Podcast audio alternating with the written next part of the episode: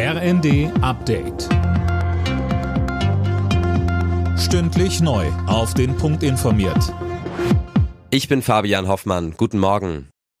Halb Deutschland hat heute mit Eisregen und Schnee zu kämpfen. Betroffen sind Mittel- und Süddeutschland. Mehr von Christiane Hampe. An den Flughäfen Frankfurt und München fallen etliche Flüge aus. Die Deutsche Bahn rechnet ebenfalls mit erheblichen Problemen und hat deswegen beispielsweise die Zugbindung aufgehoben. Außerdem sollen sich Mitarbeiter bereithalten, um beispielsweise vereiste Weichen wieder gangbar zu machen. Auch einige Schulen bleiben in den betroffenen Regionen heute dicht. Klare Ansage vom Deutschen Wetterdienst, wer nicht unbedingt raus muss, der sollte zu Hause bleiben.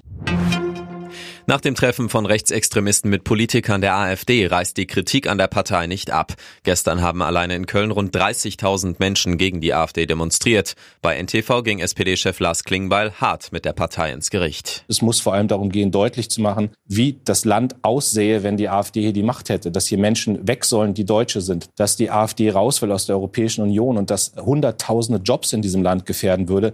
Das klar zu benennen, wofür diese Partei steht, wie die Republik aussehe, wenn die AfD hier die Macht hätte. Darum muss es jetzt gehen.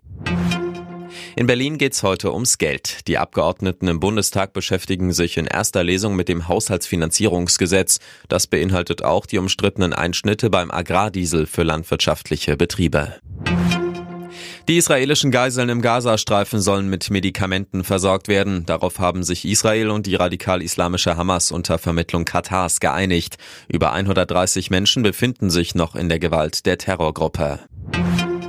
Knappe Niederlage, aber starker Auftritt. Die deutschen Handballer haben ihr letztes Gruppenspiel bei der Heim-EM verloren. 30 zu 33 der Endstand gegen Rekordweltmeister Frankreich. Den Hauptrundeneinzug hatte das DHB-Team schon sicher gehabt. Torhüter Andreas Wolf war nach dem Spiel im ersten alles andere als niedergeschlagen. Wir haben nach den Sternen gegriffen, äh, haben leider einen Tritt verpasst und sind, äh, sind noch nicht die Stufe raufgeklettert, die wir, die wir raufgeklettert sein wollten. Noch ist überhaupt nichts verloren. Gegen Frankreich zu verlieren ist kein Weltuntergang.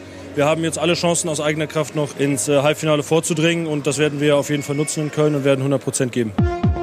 Alle Nachrichten auf rnd.de